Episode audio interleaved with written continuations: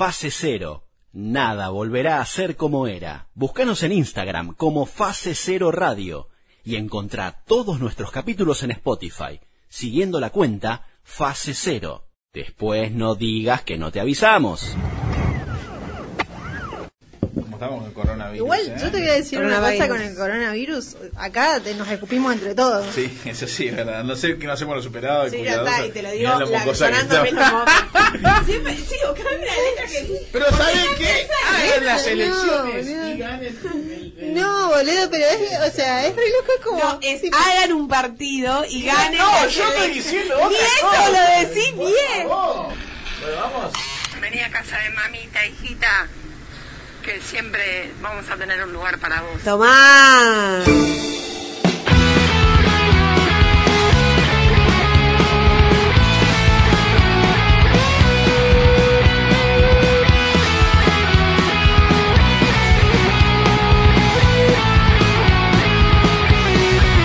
que trabaja hasta tarde para que a esa no le falte nada.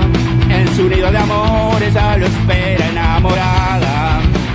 Veces se olvida de las fechas importantes. La factura no espera ni él siempre tu responsable.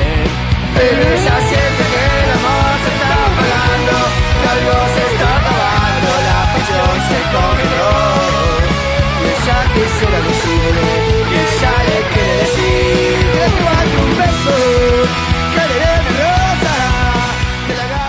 Bienvenidos a Fase Cero, donde nada volverá a ser como era. Mi nombre es Álvaro Garay. Esto es el capítulo número 55. Fase Cero es un producto de Radio Podcast que se graba en la ciudad de Buenos Aires y se distribuye a radios amigas, como por ejemplo en provincias como Misiones, Córdoba, Ushuaia. Se acaba de agregar Salta. Saludo gigante.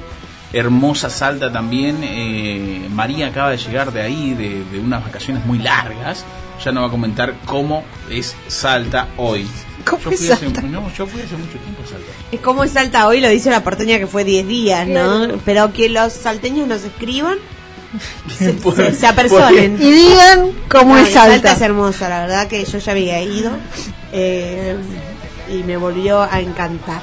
Yo creo ¿agarró que- ¿Calor, calor, calor fuerte o...? No, estuvo primaveral hermoso.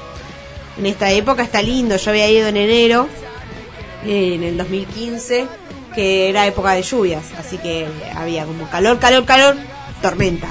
Calor, ah, calor, calor. agarró tormenta. esa. Me agarró esa. A la noche frío por la lluvia, de día igual.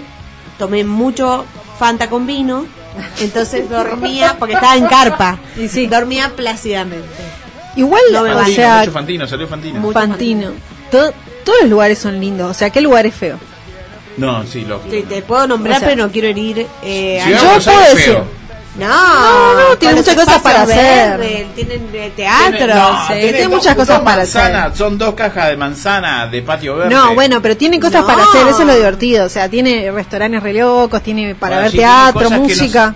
Tiene cosas Boludo, el teatro no con- naturales. Para acá me, me, me pero paro de vamos mano. a empezar a boxear al aire. El Teatro Colón, el Parque Lesama. No, tiene muchas cosas, tiene muchas cosas. Sí, pero no son atracciones naturales. Bueno, no, eso no Bueno, es lo atractivo no, acá. es una ciudad en el medio de la Pampa. Bueno, pero pará, eh, quiero tirarle flores a las provincias también, escuchame. Las provincias tienen, todas están lindas, todas tienen algo lindo, excepto, ah, hay una que yo, para mí, No no, digas, me no, gusta. no, la gente de Córdoba Porque también. fija que No, mañana está- una Mañana radio en esa provincia. Se bajó una radio. No, son todas hermosas, bellas No, y hay divinas. una que es fea, pero si ustedes los oyentes quieren decir cuál No, les no, no lo vamos a decir, no empuje la lengua.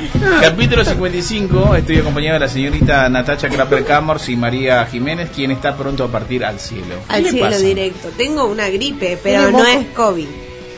Tengo, tengo alergia, chicos, soy grande y me hacen trabajar y Hasta tarde. hasta Basta que va a tarde. llamar al 911. ah. Voy a llamar y voy a decir que estoy cansada. No, eh, bueno, y nada, congestión, chicos, congestión. Bien. Pero no me admitieron el día por enfermedad, entonces no me lo pude tomar, tuve que venir acá.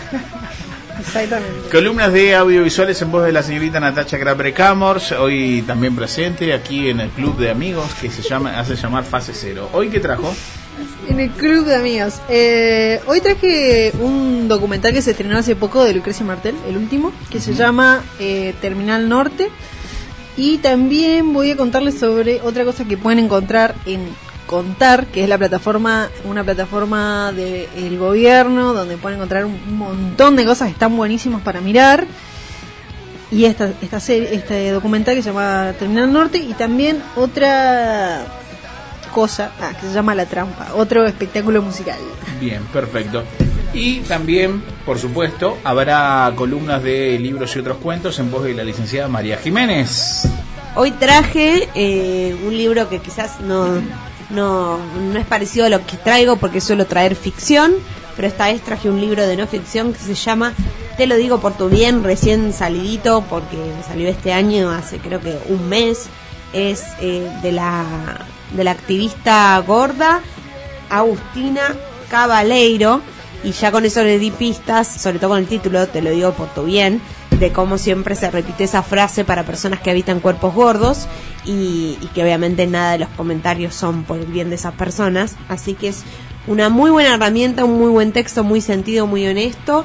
eh, sobre lo que es habitar eh, un cuerpo gordo con, con libertad en una, situa- en una sociedad totalmente gordodiante. Así es, y también tendremos dos entrevistas interesantes. Por un lado estaremos hablando a España, allí nos está esperando Tony Mejías.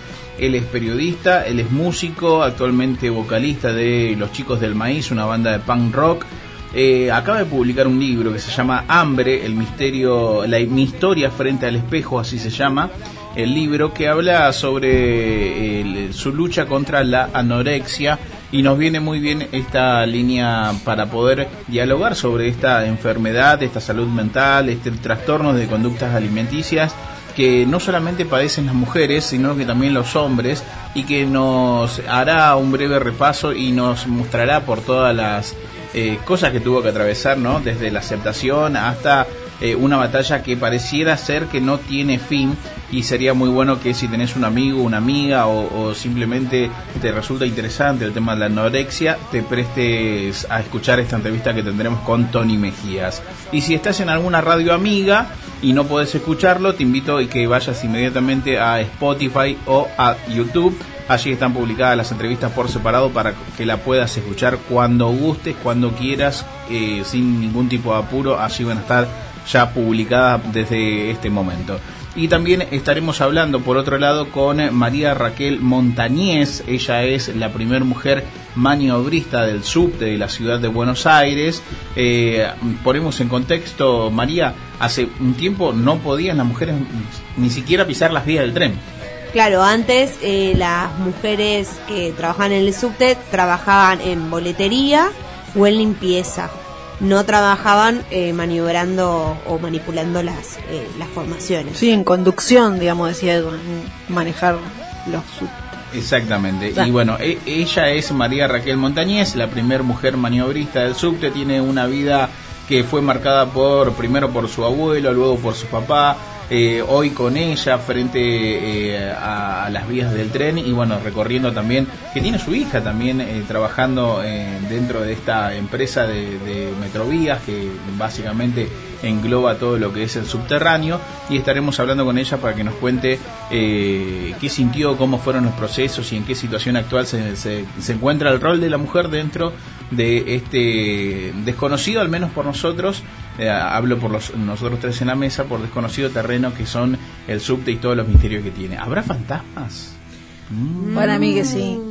Ya hay fantasmas, ¿no? sí. No sé, hay una película que eh, se llama... Ah, bueno... Pero no toda la pelea. Toda una película, pero pará, hay una película que está buenísima que se llama. Ay, no me acuerdo ahora. Eh, Así no podemos ayudar pará, a nadie, es una película que está buenísima que se tra- que se filmó en el subte y que habla sobre un subte perdido como en una. Eh, ah, Moebius se llama la película. Está buenísima, es como un, un subte fantasma ahí perdido en, el- en- en los túneles de Buenos Aires. Pero bueno, no sé, le preguntaremos a ella, capaz que Le vamos existe. a preguntar a María Raquel Montañez, la primera mujer maniobrista, que también ya está publicada la entrevista por separado en el terreno de Spotify y también en YouTube para cuando lo quieras escuchar y eh, encontrarte con estas dos historias muy interesantes.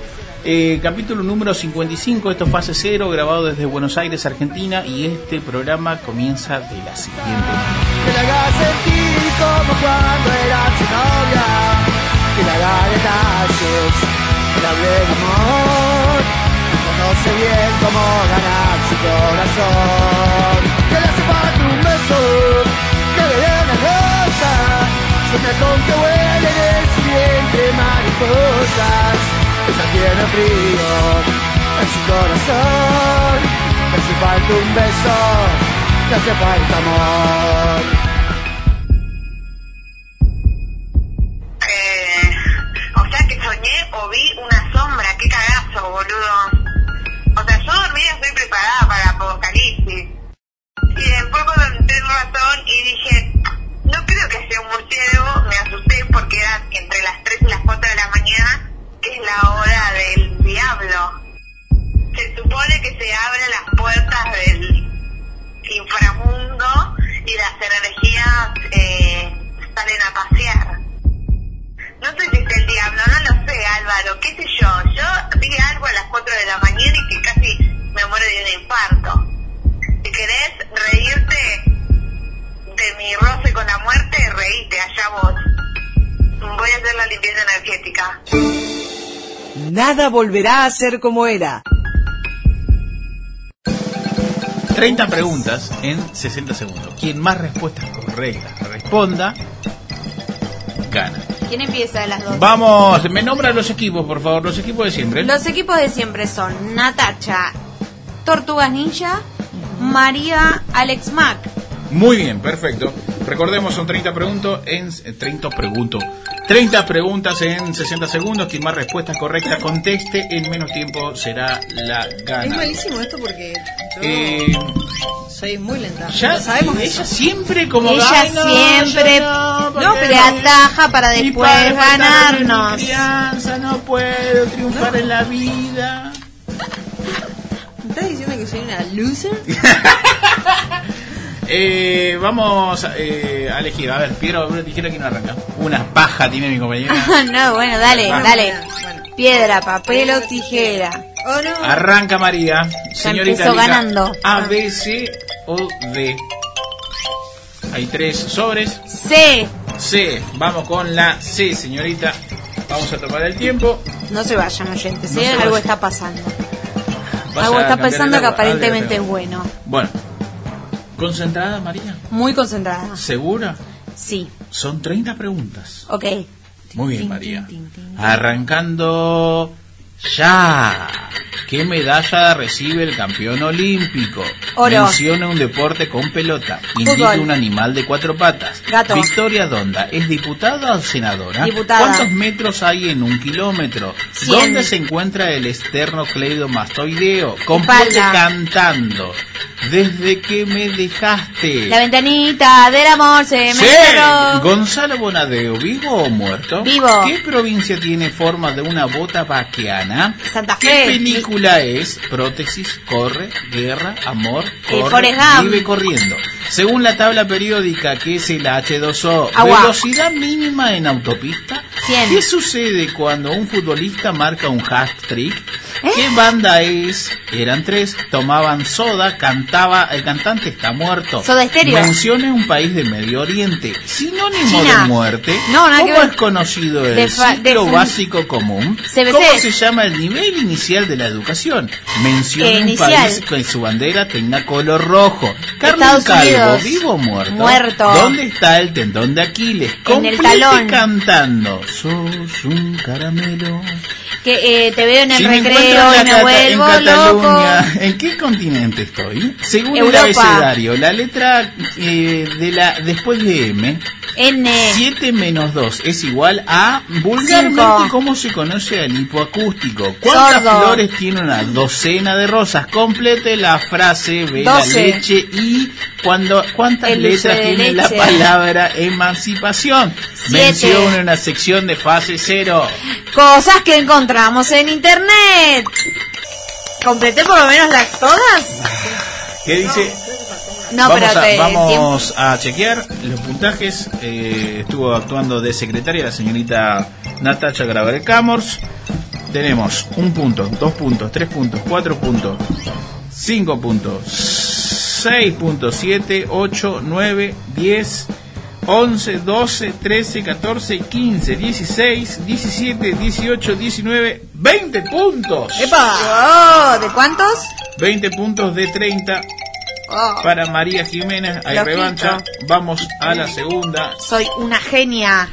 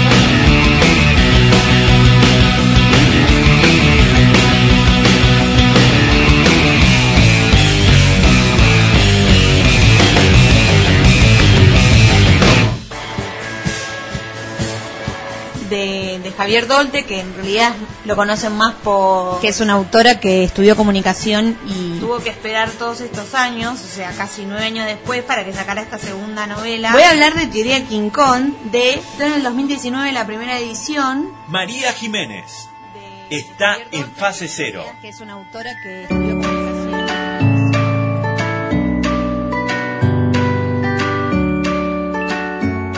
Fase cero donde nada volverá a ser como era, capítulo número 55. Mamita, 55. Eh, ¿Te tomaste el colectivo 55, María? Afirmativo. Chamullo total. No, te lo digo, querido. A ver, a ver, 55. Pará, Pa- yo lo tengo al 55 y el 55. Estamos hablando de colectivos de la ciudad de Buenos Aires. rojo, negro y detalles en blanco. Pensaste que me ibas a cagar y te cagué. ¿Y a dónde ibas?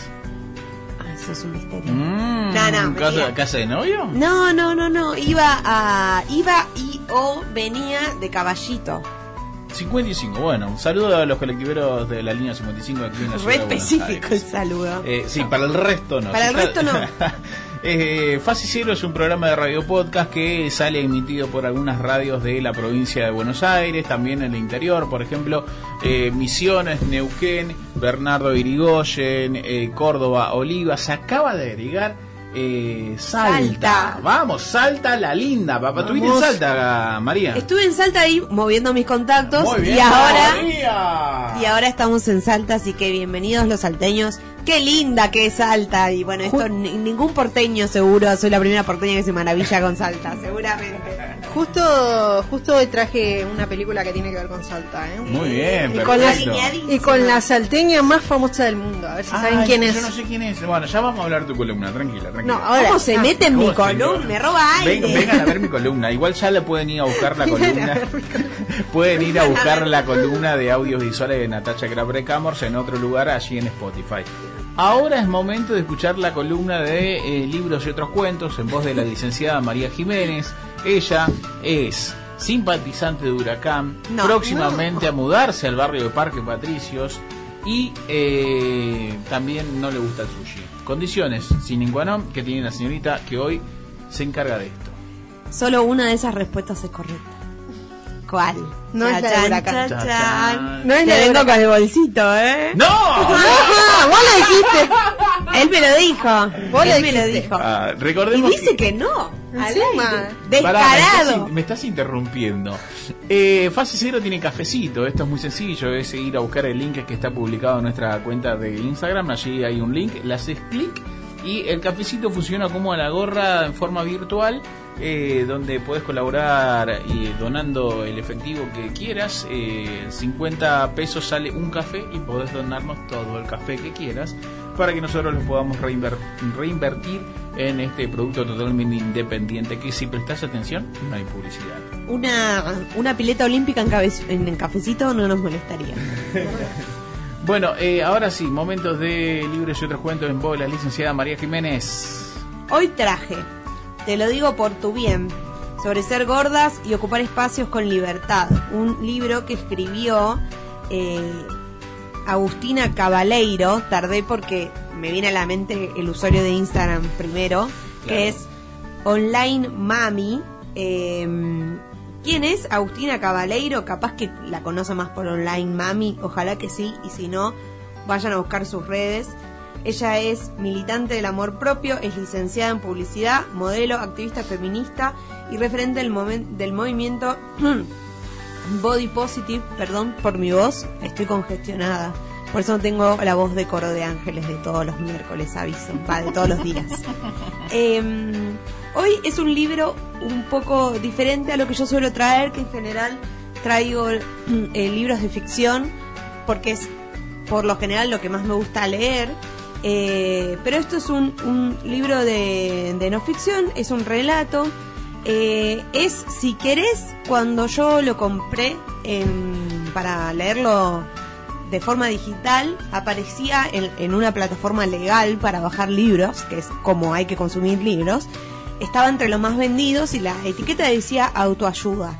Y eso me hizo pensar que muchas veces cuando hablamos de textos de autoayuda, lo pensamos quizás como y me hago cargo también, que lo pensé mucho tiempo, como un poco peyorativo, ¿no? El decir que algo es de autoayuda o como si fuese texto basura. Bueno, y lejos de esto, a veces eh, uno encuentra en, en, distintas expresiones artísticas, entre ellas la escritura, un montón de, de herramientas para que la vida eh, cueste un poco menos.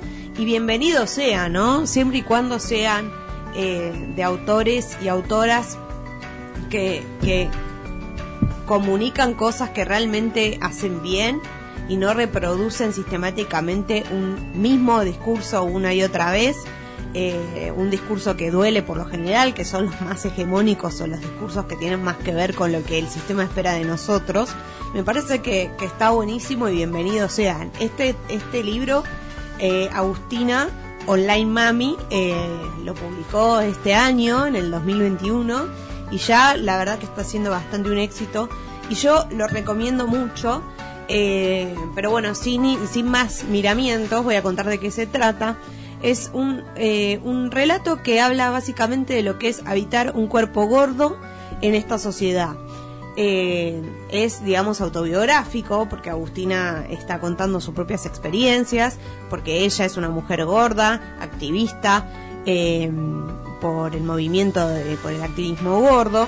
Entonces, ella va mechando como experiencias personales que ha tenido a lo largo de su vida con, y esto me pareció como muy interesante, que no solo es un relato catártico, que no estaría nada mal, sino que es también una herramienta. Es, eh, para mí es un gran ejemplo, viste que hay un texto que dice, no lo voy a citar bien, pero dice algo así como, escribí el texto que te gustaría leer, y la verdad que ella lo menciona en algún punto, que este es un texto o un libro que a ella le gustaría haber tenido cuando era chica, y me parece que eso es clave. Esto es un libro bastante, muy, diría, muy necesario, eh, porque tira, de, es realmente una herramienta no solo de contención, no solo una forma de decirte, bueno, no estás sola viviendo o teniendo situaciones injustas por tener un cuerpo no hegemónico, sino que son muchas las personas que viven de la misma manera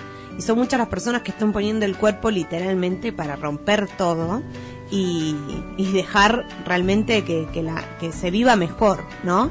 Eh, hace mucho hincapié en que la vida eh, de la salud, por ejemplo, no tiene de las personas gordas no tiene que ver justamente con que son gordas, sino con todo, o sea, físicamente, digamos, sino con todas las violencias que existen alrededor de eso. Desde, y, y lo separa muy bien en distintos eh, capítulos. El sexual, el del deseo, el de la salud, justamente, el educativo también, porque narra muchas cosas desde la escuela.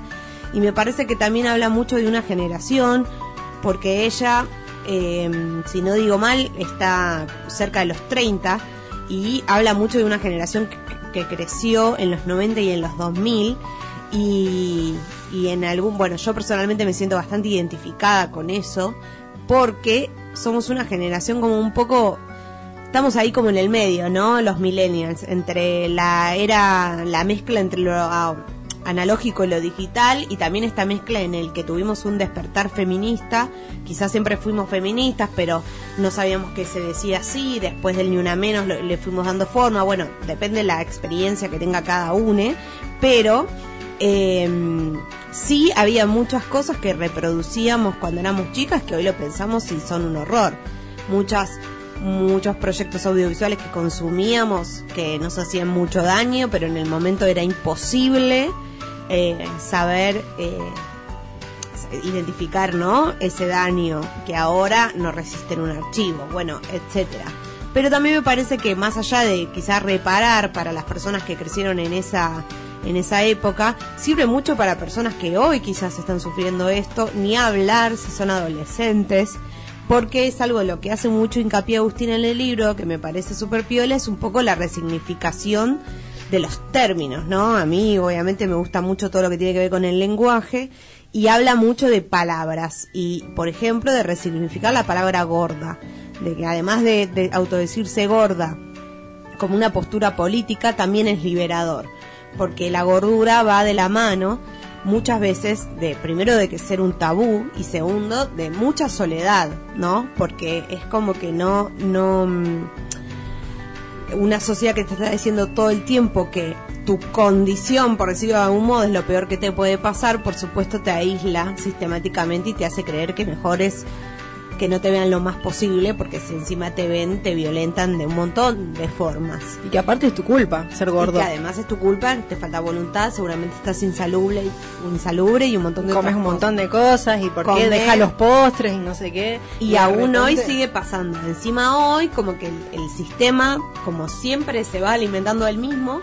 Ahora no solo tenemos que entender que los cuerpos no lo son todo y qué sé yo, encima si nos sentimos gordas, nos sentimos mal por eso, es nuestra culpa por sentirnos mal por ser gordas, pero al mismo tiempo es, es el sistema te sigue diciendo que eso está mal. Bueno, la verdad que no hay manera de ganar en algún punto, pero sí, en realidad sí, que es un poco el mensaje de este libro, que es, bueno, que la salida es colectiva, que es eh, realmente no, no empezar a pensar que que entonces los lugares no son para una si, si habita un cuerpo gordo, sino empezar a elegir con quién, a dónde, qué, desde la ropa, porque ella, online mami, es eh, publicista, eh, licenciada en publicidad, perdón, no sé si es lo mismo, es modelo como les contaba y también es una genia, no sé si, si, si la siguen, de mm, como de los looks.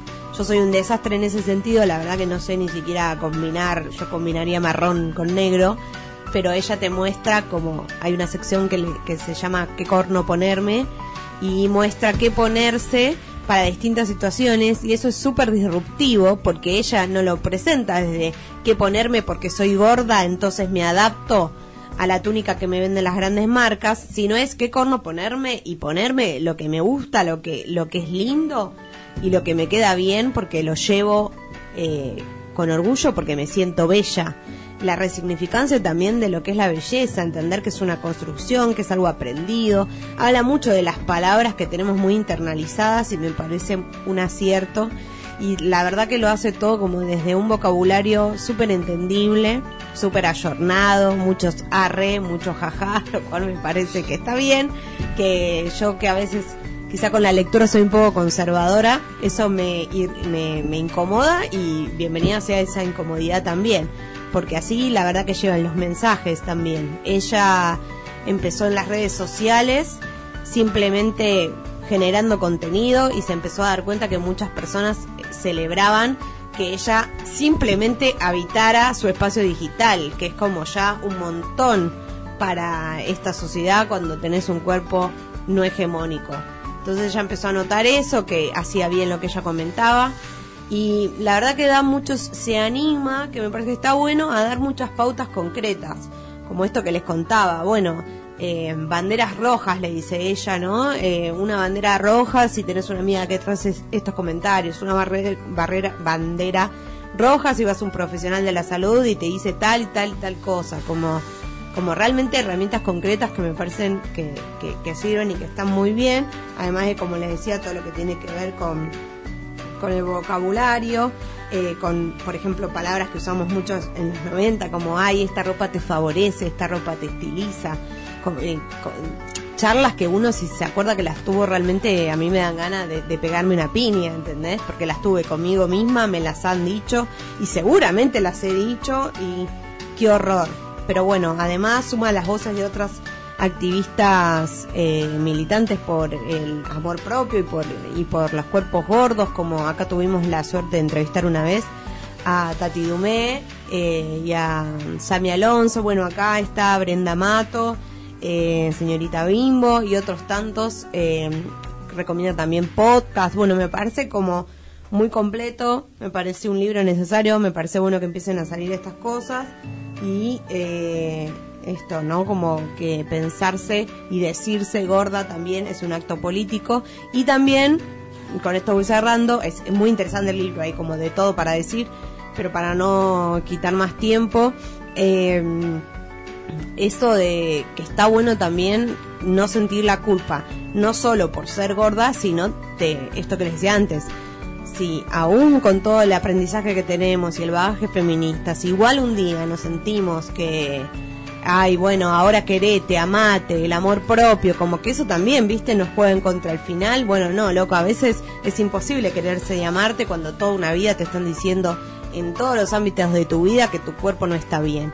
Entonces me parece que está muy bueno el equilibrio que plantea entre no fingir demencia, pero tampoco eh, sentirnos inhabilitados a, vivir la vida que nos corresponde. Es como decía el otro día la, la, chica que entrevistamos, que ¿cómo es? Sami Alonso creo. Sami Alonso. Eh, que decía, sí, hay días que me levanto y quiero ser hegemónica, obvio, todos queremos levantarnos y no sé. Tal cual, porque además no se puede pretender que una, la, la el cambiar el mundo sea individual. Bueno, yo aún gorda me siento re bien todos los días con mi cuerpo claro. y así voy a cambiar. No, porque es muy fácil y porque por muchas veces quienes te venden que te tenés que querer a vos misma son personas que no tienen esos cuerpos, que tienen cuerpos súper hegemónicos.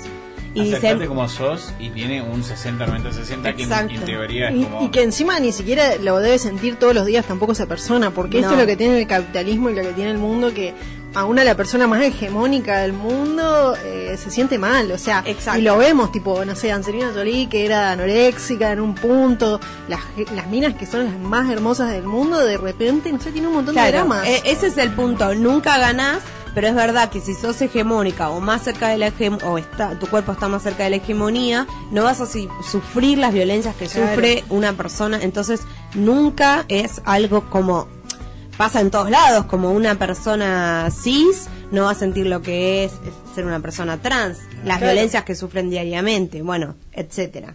Bueno, con esto los dejo, recomiendo entonces, te lo digo por tu bien, que también me parece un acierto el título, que es la frase típica que se le dice a una persona gorda, te lo digo por tu bien, te lo digo por tu salud, te lo digo no, no y no.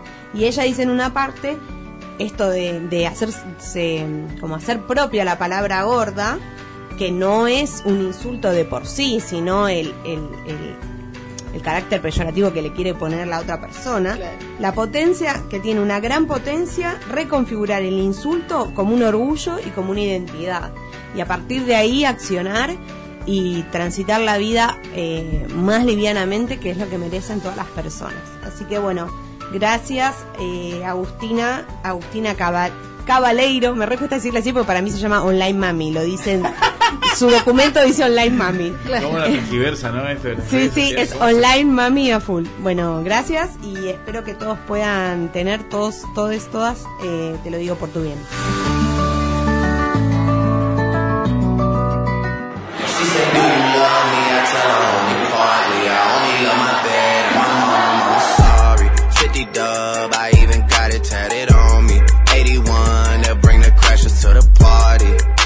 You know me.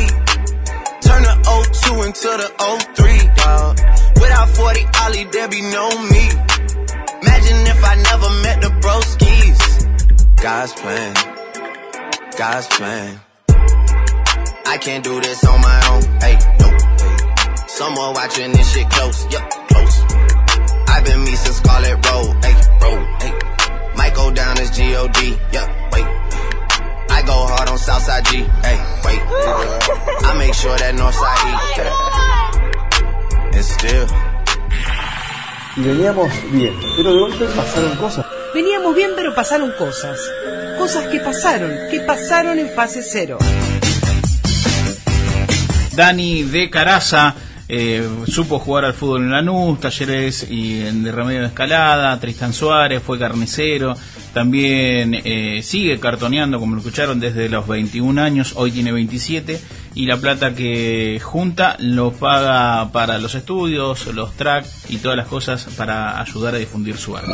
Porque cartonear, hacer música, está bueno y hay que mantenerlo, no es fácil. ¿Por qué? Porque ponele, yo a veces doy un show y a veces me saco fotos con la gente, firmo autógrafos, y el otro día me tengo que levantar cartonear acá en el barrio. Y eso, viste, decía, uh, la puta madre. Eh, mira, me pasa mucho cuando pienso y digo, ¿qué voy a pedir a ir a pedir cartón en un supermercado chino o una verdulería donde hay gente de Bolivia, ¿no? Y vos decís, uh, mirá, vos viviendo en Argentina, en mi tierra, en mi país, tengo que ir al supermercado chino a pedirle cartón, o tengo que ir a una verdulería de gente boliviana a pedirle cartón, estando en mi país no puedo progresar.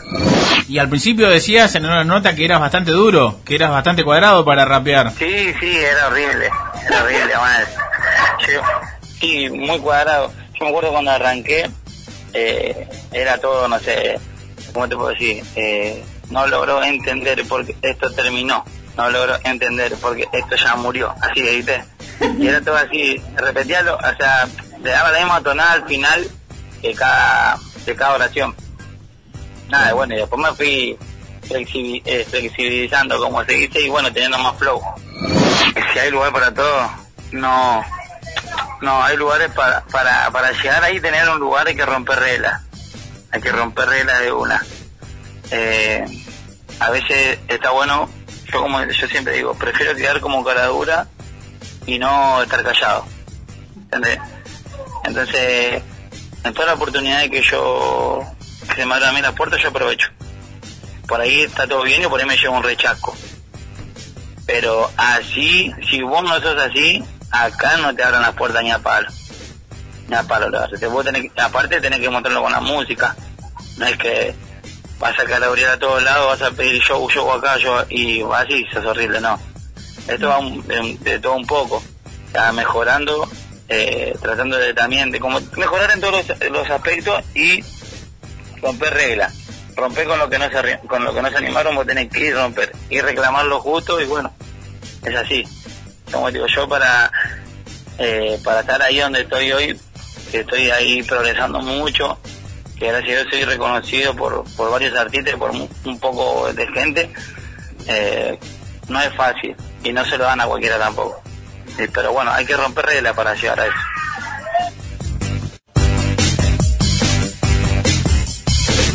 Veníamos bien, pero de golpe pasaron cosas.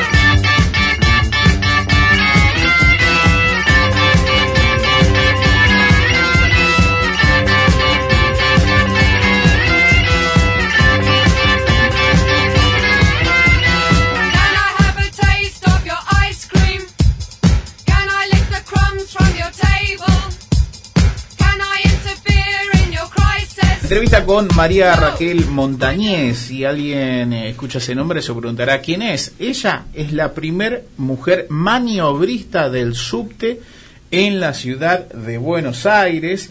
Esto es fase cero y tenemos el placer de hablar con eh, la maniobrista, la Fórmula 1 de, de los trenes aquí en la capital del país, en Argentina. María Raquel Montañez, aquí Álvaro Garay, Natacha, María, esto es fase cero. ¿Cómo andás? Bien, ¿qué tal? ¿Cómo andan ustedes? Gracias. Eh, vamos a empezar por ahí, ¿no? Eh, la primer maniobrista del subte. Es como una gran pregunta, ¿no? Eh, Porque muchas veces decimos, eh, la primera esta, la primera lo otro, y digo, bueno, también, ¿cómo fue este inicio? ¿Cómo te convertiste en la primer mujer maniobrista del subte? Primero quiero saber qué es maniobrista. O sea, Claro, es el que claro, maneja. sí, buena pregunta, buena pregunta. ¿Es el que maneja por subte? sentado, ¿no? Claro, no sé, no sé si es el que maneja o qué. Claro, ¿qué es maniobrista? Vamos por ahí, vamos por ahí. Eh, la mujer, ma- el- la función del maniobrista es este eh, llevar la formación eh, pedidas por taller eh, para hacer algún trabajo periódico o, control de aire acondicionados. Eh, bueno, es un, un trabajo con una avería. Entra al sector de taller. En el sector de taller ingresan solamente los conductores especializados o también llamados maniobristas. Que sería la categoría 1 del sector de tráfico. Estamos todos acá como diciendo, eh, ok, estamos tomando nota. son como, son, son- a ver, eh, estamos, te, te pregunto y hago hincapié en esto, hay gente que en Neuquén, en Salta, que quizás no tuvieron la oportunidad de venir al subte en Buenos Aires, entonces por ahí, para ahí también es, eh, es novedad para ello. Eh, sos como la grúa del tránsito, ¿no? Sos- no, no, O sea, no sos el, el auto que va en tránsito, pero sos la que asiste a llevar, el, el- a remolcarlo, una cosa así. Sí, sí, sí. eh, en algún momento eh, puede haber un evento eh, en línea y bueno, nosotros asistimos eh, este, al lugar y bueno, tenemos la posibilidad de, de digamos, un- tener un conocimiento más que el conductor y podemos, eh, aparte de poder, tenemos que sacar la formación de vía de servicio y este, una vez evacuada la formación se lleva a taller. Esa es este, otra de las funciones en línea. Y tengo una pregunta de, de, de Chusma, de usuaria de subte. Eh, puede, un ejemplo burdo, no sé, por ejemplo, inexistente, pero se avería una formación. ¿Te ha pasado en toda tu carrera que estaba complicado el panorama y que has tenido que quedarte, no sé, un montón de horas? Yo me imagino que si se, ha- no sé, se queda en el- la mitad como entre el túnel y la estación, ya ves, de, de- de- Claro, ¿cómo salgo de acá? Claro, ¿te ha pasado de tener decir, no, paso la noche acá tratando de mover este monstruo? Con pasajeros y sin pasajeros tuvimos la, todas las experiencias. Claro. Con pasajeros este, hubo una oportunidad que hubo unas formaciones reformadas, los Siemens reformados y, y bueno, se quedaba la formación y teníamos que moverla de, de, tercer cabina. O sea, una cabina que estaba en contacto con el público y nosotros llegamos a nivel, digamos, a, entre estación y estación porque la formación se quedó entre ambas estaciones, es decir, que teníamos que caminar, va, yo camino siempre por las vías, es parte de mi trabajo. Pero bueno, en ese momento se hace una interrupción de servicio, el PCO, el supervisor de tráfico pide la interrupción de servicio, el PCO eh, corta la circulación y bueno, nosotros tenemos la posibilidad de acceder por vía hasta ah, llegar la formación. Y ahí, bueno, sacamos la formación hasta la, hasta la formación desde el túnel hasta la siguiente estación. Y bueno, sí, ahí transpiramos la gota a gota. Sí, la verdad que sí. Claro, porque es en pleno horario de servicio, además, siempre. Sí, sí, aparte el tren lleno, viste la gente que te mira y vos que decís el tren no me responde, no me responde, eh, bueno, te hay que resetear y qué sé yo, pero bueno, eh, bueno, son cosas laborales que siempre pasan, digamos, ¿no? Raquel, siguiendo esta línea de chusma, eh, yo quiero preguntarte, ¿qué, qué, ¿qué es lo que sucede cuando, por ejemplo, me ha pasado, te cuento la situación y vos me explicas? Eh, me ha pasado que estoy esperando el subte, no viene, no viene, no viene, pero este subte se retrasó y de repente veo a lo lejos una luz, algo que se aproxima y digo, bien, vamos, al fin, era No, es hora. Raquel con el subte vacío. Pero era Raquel pasando de largo y nos mira diciendo chau chicos y va todo vacío y yo digo, ¿por qué no frenó? Porque y me acuerdo de tu mamá, de tu hermana, de todo el mundo. ¿Me puedes explicar por qué juegan con los sentimientos de la gente, Raquel? No, no, no es jugar con los sentimientos de la gente, simplemente eh, eh, ese justamente es nuestro trabajo, hacer traslado de formaciones, formaciones por pedido de taller. Entre coche y coche pasa, eh, hay un tiempo que, que puede, puede circular una formación sin pasajero, eh, y bueno, o está pedido por taller y necesitan para cierto horario y bueno, pasamos nosotros este, con luces apagadas para que la gente justamente no se emocione. Me gusta que no se emocione. Y nos emocionamos, Raquel. Sí, igual nos No, emocionamos. eh, nos emociona, Raquel. Por su culpa me emociono, Raquel. Bueno, pero eh, si no tiene luces, porque no, no, Claro. no funciona como Esto es todo para el bien de que Pero después Raquel, funcione. frená ahí, somos, ¿cuántos somos? 20, llevan hasta la próxima estación, Raquel. Bueno, no, no, eso no, no es. Bueno, no. Bueno, no. Este, Raquel, otra cosa que estoy- entré en formato chuma, no, olvídate. Eh, Raquel, eh, ¿hay fantasmas? Ah, yo también quería preguntar No, eso. no, pará, es buena Sí. pregunta. Preguntá vos entonces, dale. No, yo quería preguntar eso, si había fantasmas en los túneles o algo.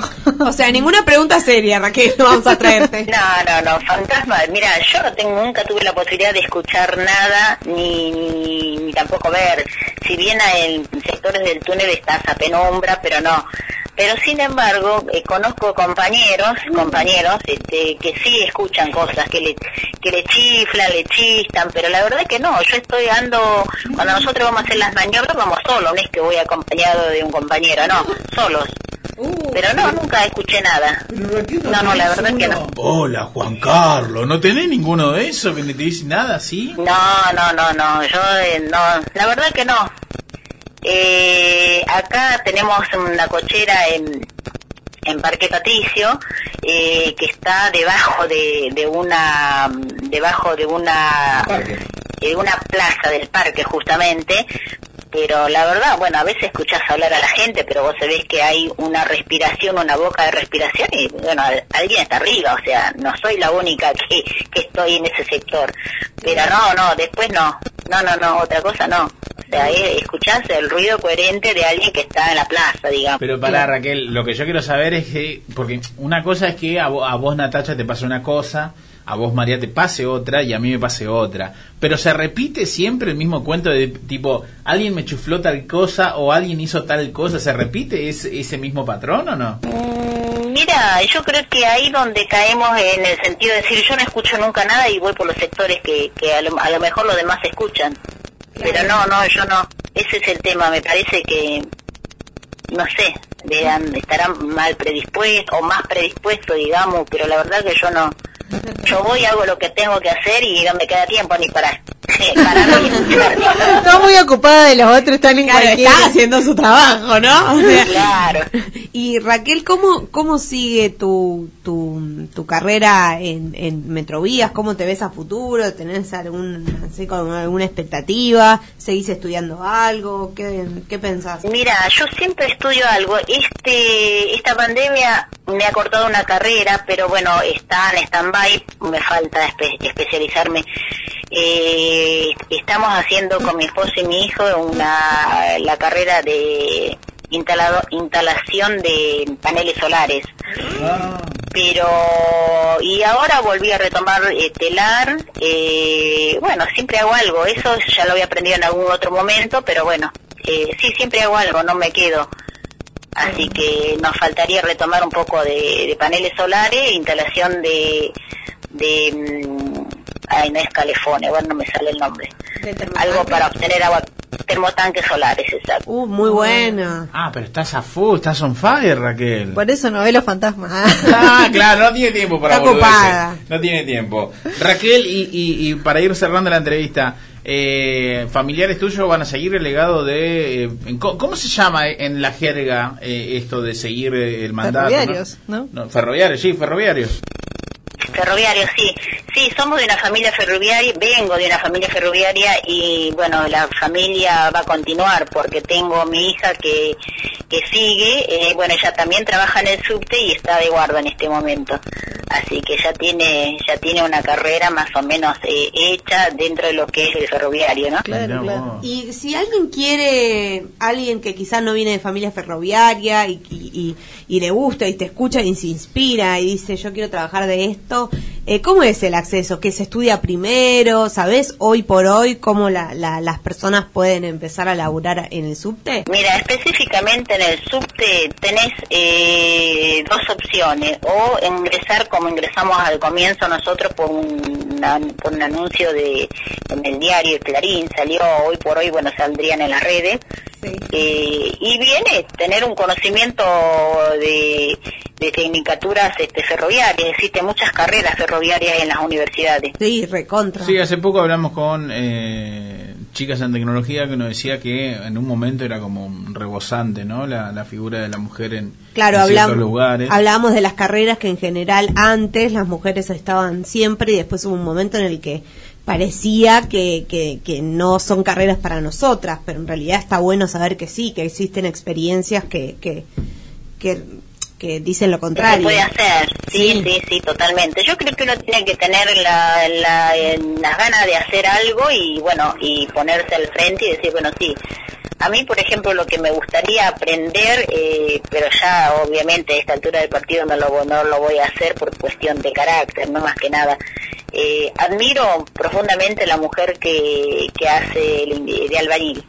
A mí me- es algo muy bueno eso, pero bueno, yo ya no lo voy a no lo voy a hacer. Estoy más dedicada a otras cosas, cosas más pensantes, digamos. Pero admiro, admiro eh, la mujer que se dedica, que hace ese trabajo y bueno, podés armarte la casa como uno quiere, quizá la mujer es más detallista, ¿no? En algunos casos.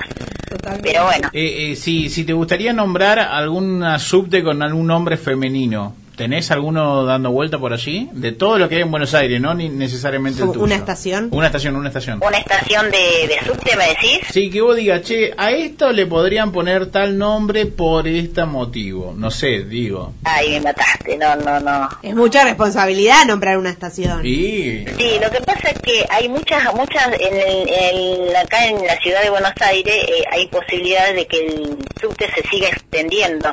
Entonces sí, hay- puede haber estaciones que quizás todavía están en, en proceso de, de en los planos, digamos, que se pueden te pueden llevar un nombre, pero cambiar un nombre me parece, a mí no, no me parece que no no sirve cambiar, no me gusta que cambien un nombre, por una cuestión de que si le pusieron el nombre de algo es por referente a una historia, un pasado, algo, Sí, pero hay, algo hay lindo muchos, por que- ejemplo, que, que llevan el, el nombre de un cruce, ¿no? Es como esquina Entre Ríos y Callao, poner, no sé. Sí, pero es verdad que también uno ya incorpora esos nombres y, y- y confunde cambiarlos. Claro, yo creo que por ese lado uno tiene que también pensar en la gente, que como decís vos, que lo confunde a la gente y después, este, de pronto, no sé, a ver, ¿qué me, me ha pasado? Eh, no sé, cambiar un nombre de una avenida y de pronto no es más Raúl Alfonsín, por ejemplo, por decir algo, ¿no? No es que no es que sea política, soy apolítica totalmente, digamos. Pero bueno, a lo mejor eso, no sé. Eh, bueno, esperemos que se expandan los subtes eh, y, y bueno, y y haya no trabajo para mujeres. Claro, y que cada vez más sean más, más Raqueles en puestos. Vamos, del- Raquel, vení con los muchachos, ¿no te gritan eso, Raquel? Y no, solamente en grupo familiar, que siempre me hacen las promesas. O sea, y te, y te contestó respetuosamente, Sí, porque la verdad que era para decirte. ¿sabes qué, querido? Pero lo estoy haciendo con humor. Raquel, me ent- gracias por tener sentido del humor, Raquel. Sos la única en este equipo que tiene sentido del humor. Te queremos agradecer por tu, que, tu- por tu tiempo, Raquel. Te mando un beso gigante. Eh, espero que disfrutes del día que te queda y muchas gracias por ser la primera mujer. Te agradezco, agradezco y un mensaje a la mujer, que no baje los brazos nunca y que sigan estudiando. No importa si hoy no le sirve, pero el día de mañana le va a servir. Así que sigan estudiando lo que le gusta. Un abrazo grande y saludo a la audiencia. Final de la entrevista con María Raquel Montañez, la mujer más simpática de este de esta entrevista. Eh, primer mujer eh, maniobrista del subte. eh, está hace 26 años recorriendo rieles, eh, todo el viaducto y demás. Hace y hace 11 que maneja eh, lo que se puede ver de afuera como el trencito. O sea, no, hace 26 años no que es creer, yo no parte creer, no de Metrovías y hace 11 que concursó y que fue seleccionada como dije, maniobrista. No. Por suerte lo explicó ella muy Sí, claramente. porque vos siempre cualquier cosa. Tira la Sí, data. él te pone algo o cambia de letra algo. Es la primera o- mujer maniobrista del subte. Hace 11 No, eso años sí. lo hace y Hasta hace ahí- 26 que hasta trabaja ahí, de señor. esto. Hasta Yo ahí, no señor. puedo creerlo. Gracias Raquel, por suerte fuiste muy clara en toda tu explicación y seguimos escuchando fase cero. Sí.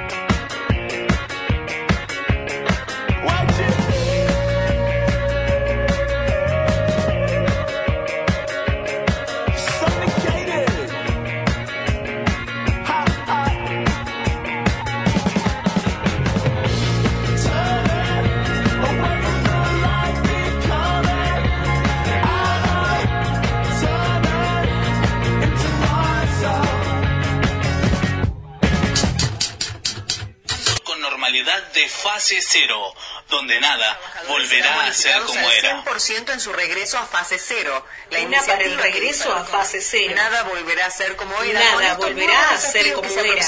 Dijeron el. Nada volverá a ser como era para los más de 3.000 desde afectados por la nueva la fase cero es posible. Fase fase cero. Nada volverá a ser como era.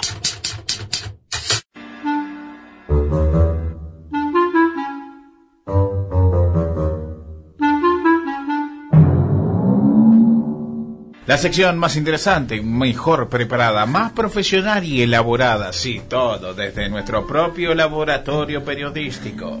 Esto es Cosas que encontramos en internet. Yo voy a decir una cosa, o sea, la gente no sabe, pero tenemos en realidad una habitación llena de monos buscando las noticias, las noticias que vamos a después leer en internet. Bueno, eh, intentan romper el récord por la boda de perros más grande del mundo.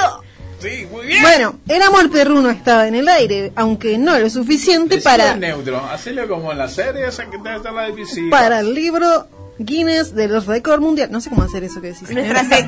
Yo no soy, no soy locutora. Nuestro mambo preferido es el mambo de los récord Guinness. Sí, es que Como- me encanta. Yo quiero hablar con alguien de los récords Guinness. Sí, necesito Claro. eso. Lo decimos cada vez. ¿Dónde producción está se mueve, la producción ni no bola? No se da por aludida. La producción que mira para otro hablar lado. con alguien de los récord Guinness. Mira, mira para otro lado y sigue dándole latigazos a los monos. Alguien va a creer que tenemos mono, dale. Sí, sí. Eh, un grupo de vecinos de Chicago, en Estados Unidos, intentó hacer algo que no se ha logrado desde mayo del 2007, celebrar la ceremonia de boda de perros más grande y establecer, o sea, para que los que entiendan esto, quieren, para que entiendan esto, en realidad es como que hacen un, no, hacen un evento donde cazan a un montón de perros, en el sentido de, bueno, la boda más grande del mundo hicieron 160 perros, o sea, 80 parejas, casaron a 80 perros entre sí. O sea, casaron con S, no con Z. Claro, casaron a, de, los hicieron, ¿cómo se llama? No le, Contraer no le- matrimonio. No le hicieron moco, no le No, hicieron no, no, cagar. no, le no, hicieron- no, no. Lo hicieron casarse, amarse. Amarse, amarse, estar Bajo unidos en matrimonio, estar unidos en matrimonio. Bueno, nada, quisieron romper ese récord Guinness, juntaron 178 parejas de perros.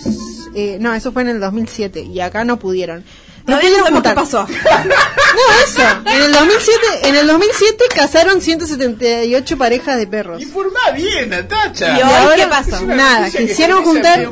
Pero lo que también pasó esa vez, que estuvo re bueno, fue que no solamente hicieron esa estupidez de cazar los perros, sino que hicieron, juntaron, ¿cómo se llama? Hicieron un coso de beneficio y juntaron cuatro mil dólares para, eh, ¿cómo se llama esto? Refugios de perros, digamos. Bueno, la buena y, y la lo importante. Lo ¿Los importante- perros tienen ropita? Sí, tienen ropita, tienen ropita de, de cosas. Igual no sabemos si hubo bodas gay, pero no, no sé. Bueno, Ah, le eso está no pidiendo dice. una deconstrucción a la especie perruna que bueno. Bueno, no sabemos, pero hay, pe- hay perros gays. Yo, yo lo he visto. he ¿Por qué entramos a ese terreno nadie invitó? No sé. Bueno, la cuestión es que no pudieron superar ese récord Guinness, pero igual el alcalde de Villa Park, de, ¿cómo se llama? Chicago, eh, les dio, no sé qué, un premio y bla, bla, bla. Igual donó plata para el refugio. O sea, no cumplieron con los objetivos.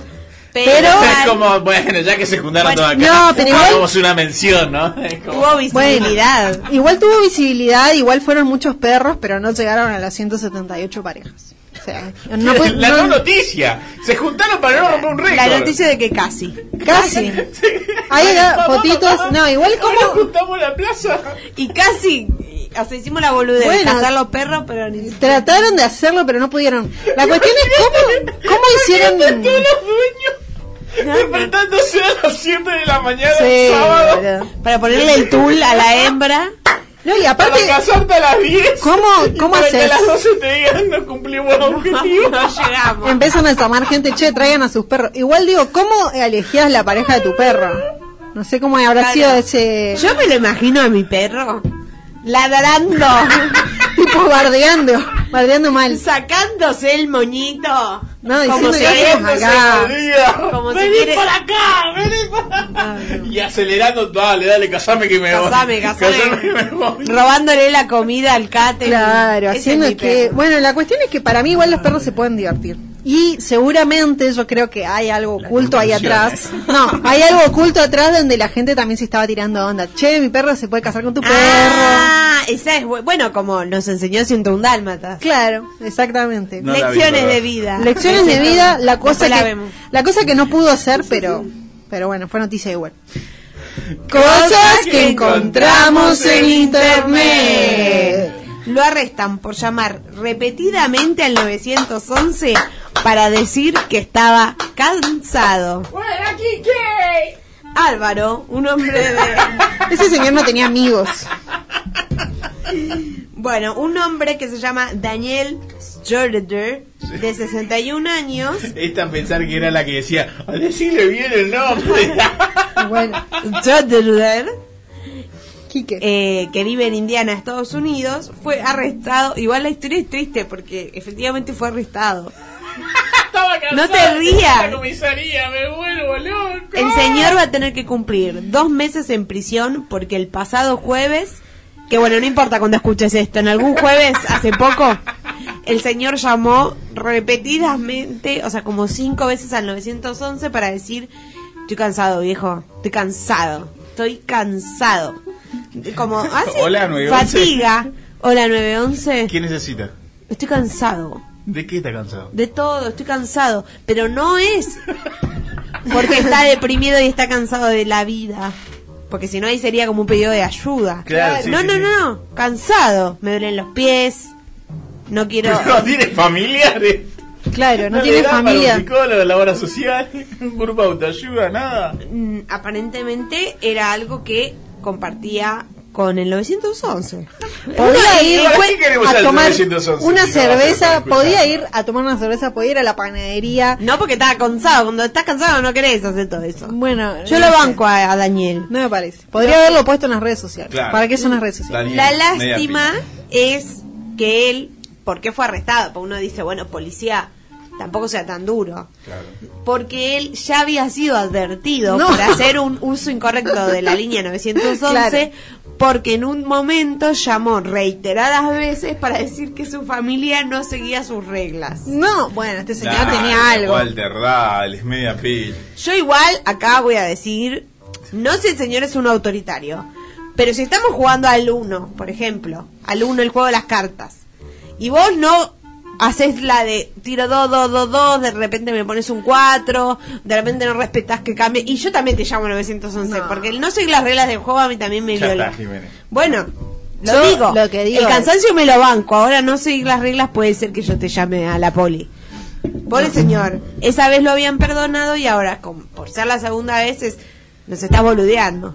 Claro. Dos meses en cárcel por llamar y decir. Me parece, o sea, bueno, sí, un mal uso porque hay gente que está sufriendo algo y vos estás y vos llamando. te estás llamando a decir que estás cansado, señor. Claro. Duérmase una siesta.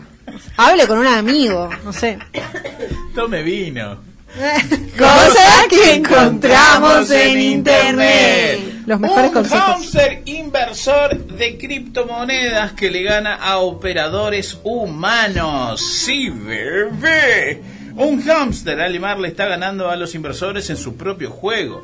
Desde junio pasado, el hámster llamado Kike ha estado ejecutando una cartera independiente de intercambios criptomonedas desde una jaula de alta tecnología llamada Growbox. Su carrera tiene ¿Cómo una amplia? Growbox. Preguntámoslo de vuelta. ¿Cómo se llama? Growbox. Su carrera tiene una amplia gama de criptomonedas, incluidas Tron, Ethereum y Bitcoin. Ethereum. Sí, et- bueno, ese Ethereum. Todo La- lo- Todo más. ¡Oh! Sacaron ¿Qué que le pasó? pegamos. Sacaron que le pegamos su ovario, eh. Mirá que. Bueno, sepan entender. Eh, la sesión de comercial de Kike se ha transformado en viral en las redes sociales. Primero porque el hámster corre arriba de una rueda con intenciones y que gira eh, y elige criptomonedas. Luego corre a través de un túnel para comprarlas y en el túnel de venta, así lo etiquetaron, eh, se, denca- se dencadena, se dencadenas, desencadenan compras y ventas de aproximadamente 20 euros de criptomonedas. Al bichito lo ponen a correr arriba de, una, de un Sí, cosito. sí, explícate, por favor. Y, y le hacen facturar. Conclusión, el hámster no sabe que está laburando y lo están explotando. Es una publicación anónima y esto funciona, era original. O sea, es una manera, es como apostar. Sí, pero mm, jugando a la Play. Porque No, el que hace el trabajo es el hamster. Que lo- se pone a correr arriba de una ruedita que cada vez que pasa cierta cantidad está preparado tecnológicamente para que eso clique cual mouse en una computadora. Ah, acabo de entender. Entonces el, el ratoncito pega, ponele, no dice acá exactamente porque en realidad tampoco difundieron quién lo está haciendo porque eso sería como trata animal. No creo, sé, yo no supongo. sé. Están Sí, poniendo a sí, sí, a un supongo que será maltrato animal. Eh, y por eso eh, se están trabajando en el anonimato. Y en realidad el usuario que termina comprando existe. Hay un usuario que está cliqueando, pero no se sabe si es un producto de las vueltas que da el hámster a través de esta, de esta cosita o es un humano que realmente está ganando dinero. Entonces no, no, puede, no se puede justificar. Está todo preparado como para que digan, hey, Claro, es claro, esto. claro. Mirá vos, hay gente que está, hay gente que está haciendo cosas. haciendo Hay gente que está aburrida. Está hay gente, aburrida. sí, sí, sí. Y, que, y dinero. Y con conocimiento. Y con conocimientos. Cosas que encontramos en internet.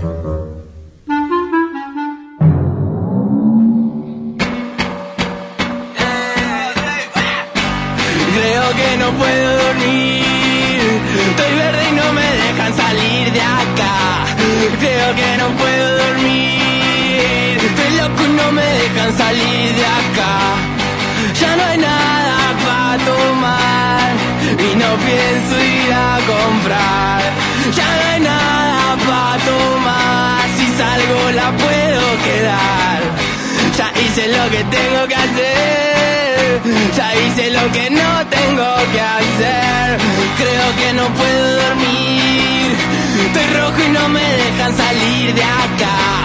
Creo que no puedo dormir. Creo que estoy loco y no me dejan salir de acá,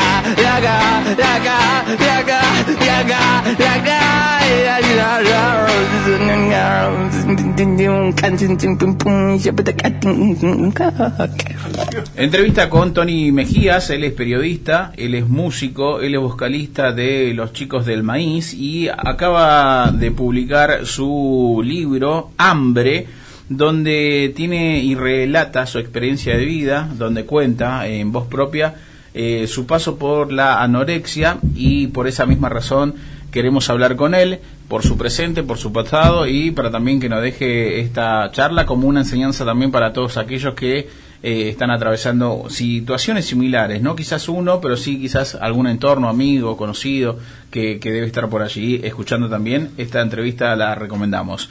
Eh, Tony, ¿cómo estás? Aquí Álvaro, María, Natacha, esto es Fase Cero desde Buenos Aires, Argentina. ¿Cómo andás? Hola, muy buenas. Pues con muchas ganas de charlar con vosotros. Eh, se ha demorado un poco que la teníamos prevista hace un par de semanas, pero bueno, con muchas ganas y gracias por, por invitarme a vuestro espacio a poder hablar y charlar con vosotros. Eh, para, para darle un panorama al, al oyente cuando sintonice esta entrevista por la radio, cuando se choque con un podcast o simplemente asista a un video en YouTube, eh, ¿dónde te encontrás en estos momentos? ¿Qué horas son? Eh, ¿Cómo te, te encontrás? ¿Cómo te encuentra la entrevista ya en las, últimas en las últimas horas del día? Contarle, ponerla en contexto. Sí, aquí son ahora la- las 11 y 4 minutos de, de la noche y bueno, pues eh, ahora ya pues, cuando termine de con vosotros para, para descansar, que aparte me gusta madrugar pues, para aprovechar el día y hacer cosillas, ya sea de escribir, de la música y demás, pero, pero bueno, no pasa nada, tampoco, tampoco es tan tarde. ya. Hace unos años agu- aguantamos bastante más tarde.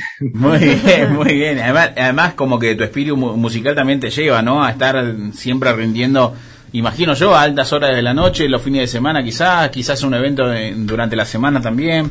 Eh, ¿Cómo lidias con este perfil de ser periodista, músico? ¿Qué predomina por sobre cuál? Más allá de que los dos tienen como el mismo objetivo, ¿no? Comunicar, ¿no? Uno mediante la melodía y el arte y el otro quizás por eh, mensajes más directos, más concretos. Sí, es en verdad que eh, los dos tienen el punto común que es con la escritura, ¿no? Pues comunicar y poder llegar a, a muchas personas, ¿no? Un altavoz que te, que te da tanto el periodismo como la música. La principal diferencia que, bueno, la- el periodismo es un poco, no sé si diría vocacional, pero sí que es lo que estudié. Y luego la música, pues siempre ha sido mi pasión desde chiquitito y, bueno, he tenido la fortuna de, de poder vivir de ello ya desde hace unos años y, bueno, es lo que me, ahora mismo me permite me permite llenar, llenar la nevera y el periodismo, pues bueno, hay que pelear mucho más. La verdad que el periodismo hay bastante precariedad, así que agradecer que la música y esperar que dure mucho tiempo. Pero sí, es una faceta que me gustaría explotar mucho más en un futuro. Bien, perfecto. Este, te iba a preguntar justamente cuál es el que eh, llena tu, heladera, pero lo dijiste bien, que es eh, el arte musical. Eh, muy bien con los chicos del maíz, que ya no vamos a meter en ese, en ese contexto. pero hoy principalmente queríamos hablar sobre tu publicación eh, Hambre, esta, esta edición que publicaste, Mi historia frente al espejo, ¿no? Eh, que te tiene como, como figura. Y qué mejor que uno mismo para hablar de uno mismo y contar eh, mediante el periodismo lo que atraviesa, lo que sucede. Eh, ¿De qué trata hoy el libro para aquel que, está buscando en estos momentos eh, entender de qué estamos hablando? Bueno, el libro, pues básicamente son textos que estuve, que estuve escribiendo cuando empecé con, con la psicóloga, ¿no? Cuando descubrí y asumí que tenía que tenía anorexia, pues que tenía una enfermedad mental, pues empecé a acudir aparte de otros médicos como nutricionistas y demás, pues también a la psicóloga. Y bueno, pues empecé a escribir una serie de textos que en principio me ayudaban a mí a, situarme, a ver cómo estaba, a ver cómo avanzaba. Pues bueno, porque con un papel, frente a un papel me era, mucho más fácil desahogarme, ¿no? Que muchas veces a lo mejor en, en mi cabeza. Y, y bueno, pues cuando estuve ya un poquito mejor, cuando terminé mi primera etapa con la psicóloga, pues pensé que esa serie de textos, que a veces eran eso, pues hablaba de, de cómo había sido la sesión con la psicóloga, a veces hablaba de cómo me sentía, de alguna vez que me había pasado algo que me alteraba o que me, o que incluso a veces de cosas positivas también, pues bueno, decidí que a lo mejor podía ayudar a otras personas, porque a mí lo que más me costó fue reconocer la enfermedad, porque ni siquiera pensaba que, que un hombre y yo pues, pudiera sufrir anorexia y entonces pues pensé que a lo mejor a través de contar mi historia pues otras personas reconocían antes el problema y comenzaban a buscar ayuda y bueno pues pensé que a lo mejor pues podía sacarle partido a esa serie de textos que, que había escrito y ayudar de un modo u otro. Eh, la psicóloga o, o, la figura del psicólogo eh, llega eh, después que empezás a, a, percibir esto o ya era parte de tu rutina decir que asistías al psicólogo y que, bueno, mediante él o, o, mediante esa vía descubriste lo que te estaba pasando. ¿Qué llegó primero? No, primero llegó saber que me saber descubrir la enfermedad, ¿no? Eh, lo primero, pues, bueno, pues, porque tú vas perdiendo peso y aunque tú no lo ves frente al espejo, tu cuerpo sí que te manda señales, te sientes más débil, hacías ejercicio y dejas de hacerlo porque tu cuerpo no responde, cosas tan sencillas como subir escaleras pues te fatigan, coger las bolsas de la compra, etc, etc. Y bueno, y al final pues sí que fue una amiga, una amiga médico que fue la que me dijo que me pasaba esto, que tenía anorexia y que estaba en un punto que tenía que decidir si quería salir de ello o no. Era, estaba en un punto que todavía podía, podía elegir y aunque tú pasé incluso unos meses de aceptación y de asumir que era realmente eso lo que me pasa, tardé un poquito en ir a la psicóloga no había ido nunca porque también existen muchos tabúes, tienen muchos miedos de pensar que eso no va contigo, que eso solo es para los que están realmente locos y pues bueno, pues después de haber ido se lo recomiendo a todo el mundo y puedo decir que a mí mi psicóloga en gran parte me ha salvado la vida. ¿Te costó reconocer eh, los síntomas, además de porque siempre es difícil como el primer paso? Eh, por esto que comentás también en tus redes, de que en general lo relacionas con una enfermedad que tienen las mujeres y quizá uno no encuentra representación, ¿no? O como precedentes públicamente. Claro, es eso. Es que, a ver, es verdad que todavía, pues creo que es el 90% de las personas que sufren anorexia o algún tipo de trastorno alimentario son mujeres, pero claro, es que ni siquiera piensas que puede sucederte, ¿no? O sea, es tan absurdo que acabas pensando que es una enfermedad solo de, de mujeres y además pues siempre la imagen de una persona esquelética, una persona joven, una persona adolescente. Entonces, pues eso es lo que piensas, ese tipo de personas son las que pueden sufrir anorexia. Si realmente el trastorno alimentario, la anorexia es una mala relación con la comida y una enfermedad mental que hace que no te aceptes, ¿no? Y puede ser incluso personas que a lo mejor tengan sobrepeso, no tiene por qué ser extremadamente delgado, pero claro, si desde los medios de comunicación te venden una imagen que es una chica eh, adolescente de entre 15 y 20 años y extremadamente delgada, pues en ningún momento te ves reflejado en eso. Y piensas que ni siquiera te puede pasar y cómo te va a pasar a ti, que ya tienes 30 y muchos, que eres varón y que tienes una vida más o menos estable, un grupo de relativo éxito y piensas que no te puede pasar y y por eso te- me costó mucho reconocer este problema. Cuando te mirabas al espejo en su momento, eh, hoy imagino que ya con los tiempos, con, con los meses, eh, haber, haber asumido la, la enfermedad y, quizás atravesarla y superarla, eh, ¿qué es lo primero que recordás? De aquella imagen, ¿eh? Del viejo Tony. Sí, lo, lo primero me gustaría decir que realmente no, o sea, no doy por superada la enfermedad ni, ni mucho menos. O sea, todavía sí que es verdad que, por ejemplo, una de las cosas que he mejorado, pues que he recuperado peso, pero todavía me queda, todavía me queda camino, tengo todavía una mala relación con la comida, todavía lo que hablamos, lo que hablabas un poco enfrente al espejo, no termino de, de ver, de verme, por, o sea, no termino de ver el reflejo que realmente me devuelve y todavía tengo mis complejos y mis, y mis miedos, pero bueno, sí que no es lo que, lo que veía antes. Antes pues era un Tony muchísimo más delgado, pues prácticamente esquelético y lo que yo veía en el espejo no era eso. Lo que yo veía en el espejo no es que me gustara, pero no me desagradaba. No veía que estuviera haciendo algo negativo. Ahora, por ejemplo, veo imágenes de, de tiempo atrás y sí que veo pues es una cara muchísimo muy de- extremadamente delgada, una cara triste, una cara apagada, una cara de una persona que no que estaba en su cuerpo pero que su cabeza estaba estaba ya en otro lado. Eh, ¿Sabías si eras consciente que esto también le pasaba a los hombres o eso simplemente eh, era como un voz populi y decías, bueno, a mí no me va a pasar? Eh, lo, lo mencionaste antes, dijiste, eh, es algo que quizás se frecuenta mucho en la figura de la mujer, eh, pero no sin el hombre, porque también tenemos esto, ¿no? De, de ser víctima de nuestro propio machismo y muchas veces no admitir que se puede llorar, que se puede sufrir, que hay algunas cosas que no hacen mal, pero no estamos aptos como para poder admitir justamente todo esto que acabo de nombrar. Che, me duele, che, me molesta, eh, tengo este problema.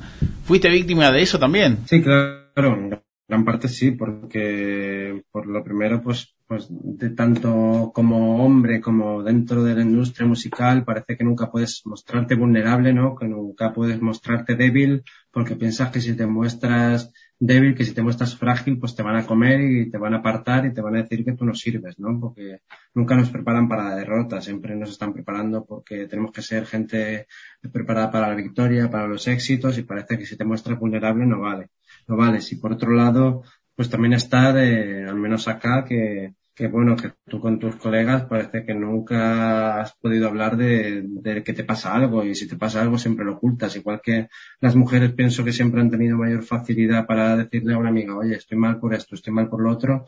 Parece que los hombres no, los hombres todos solo podemos quedar a tomar cerveza y a ver fútbol y ya está.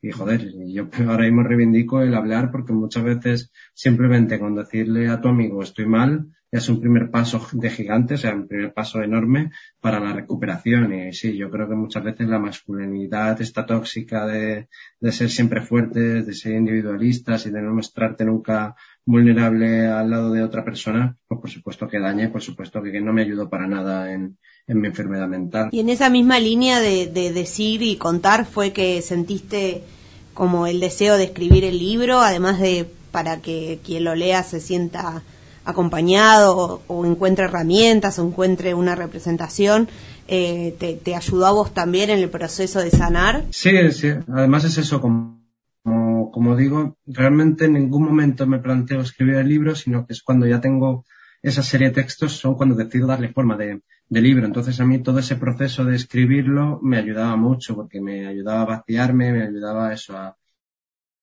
un poco a mirarme desde fuera, también algunos textos que a lo mejor leía meses después me ayudaban a ver si había avanzado, si estaba mejor o peor, y todo, escribir todo eso, ese desahogo en un papel me ayudó mucho durante el proceso con, con la psicóloga y es verdad que una vez ya se publicó el libro también para mí fue muy liberador. O sea, me quité como una carga de encima porque, bueno, lo que hablábamos, muchas veces te cuesta hablar con otras personas y ponerle nombre, mirar a alguien a los ojos y decirle qué te pasa. Y entonces como que me ayudó un poco a normalizarlo, ¿no? El poder hablar de ello sin sentir, pues en cierto modo, vergüenza. Y luego además, pues me ha hecho conocer a mucha gente, me ha hecho ponerme en contacto con mucha gente que me ha escrito para contarme cosas y para a lo mejor buscar otras herramientas para poder para poder salir de esta enfermedad y sobre todo sentirte menos solo, sentir que es algo que no te pasa a ti, que no es que tú hayas hecho algo más mal, sino pues bueno, que hay un montón de condicionantes pues de la sociedad, condicionantes eh, eh, pues eso, culturales, condicionantes económicos, materiales, que al final pues te pueden influir y que no es un problema individual, realmente es un problema colectivo y cuando lo haces colectivo ese dolor pues es mucho más fácil buscar salidas. Eh, y desde... mm, Hola, ¿cómo te va? Eh, me parece re loco igual lo que contás porque siempre sentí como que en los lugares como de arte, como vos sos músico, hay más como espacio para hacer, no sé, expresar sentimientos o qué sé yo, pero bueno, como yo no soy hombre, ah, no sé, no sé realmente, pero después de tener esta experiencia, eh, ¿cambió tu forma de relación con tus amigos? Ponele, o sea, decís, che, si yo hubiera tenido, como nos estabas contando, si yo hubiera podido hablar con mis amigos de esto, qué sé yo, y hoy día decís, nada, está bueno, le preguntás a tus amigos, che, ¿cómo están? ¿Tienen otra relación? O, o, o no sé, o les decís, che, miren esto, está bueno, no sé, ¿cómo, cómo es? Sí, sí que es verdad que ha cambiado mucho, sobre todo con, con mis amigos más cercanos en el momento que tengo dudas de cómo estoy, en el momento que me encuentro mal, en el momento que siento que tengo un retroceso, ahora lo primero que hago es contarlo, o sea, sin ningún tipo de miedo, sin sentirme mal por ello, ni mucho menos. Es igual que si tengo que volver a la psicóloga, que he vuelto alguna vez después de, separar nuestros caminos hace tiempo, pues no tengo ningún problema de descolgar el teléfono y pedir cita. Sí, para mí ha cambiado muchísimo y el simple hecho de estar ahora mismo aquí hablando con, con vosotras, el poder decir la palabra anorexia, porque incluso saqué el libro y en las primeras presentaciones que hice del libro noté que, o en las entrevistas, noté que me costaba decir la palabra. Y entonces pues para mí ha sido mucho más liberador en ese aspecto porque sí que soy capaz ahora de hablar y de cuando tengo un momento malo o cuando tengo algo que me, que me preocupa poder comunicarlo sin sentirme mal ni tener que sentirme más débil o, o avergonzado por ello. Hincha del Levante, ¿no? Sí, hincha de- del Levante, del equipo pequeño de Valencia y, y bueno, otra, otra cosa que también se frena bastante el fútbol, pero pero sí, pero ahí fu- futbolero, pese a todas las contradicciones y todo el negocio que hay alrededor, pero bueno, la pasión al final está ahí, intentas Sí, y, y- igual no es no es una burla y no es una burla para nada porque yo soy Huracán, un equipo que está a mitad de tabla para abajo. Eh, ahora te quiero proponer esto. ¿Qué querés? ¿Que se convierta en bestseller tu libro o que Levante se, se salve del descenso? Bueno, primero es difícil las dos cosas, la verdad, este año. Pero, pero, pero bueno, tampoco, tampoco he buscado, o sea, el libro, como es lógico, cuanto más se venda, pues es, es positivo, pero, pero no era tampoco mi intención el buscar ahí como un número de ventas, sino que pudiera a lo mejor llegar a la gente que a lo mejor a raíz de este libro, pues mucha gente pudiera hablar de ello, que se pudiera normalizar, poder participar en medios de comunicación y que gente reconociera pues, que también la, la anorexia y la salud mental es algo de, de lo que hay que hablar, es algo que existe, es algo que se está incrementando con, con la- las redes sociales y demás y bueno, pues simplemente hablar de ello y a lo mejor poder llegar- dar un paso más ahí, poder llevarlo a institutos, poder a lo mejor participar en charlas. O sea, no creo que vaya a ser un bestseller porque tampoco cuento una historia muy bonita como para que sea un, un bestseller, pero, pero bueno, yo estoy contento con todo el recorrido que está tomando y, y bueno, que levante, que se gane en la salvación, pero también lo veo un poco difícil.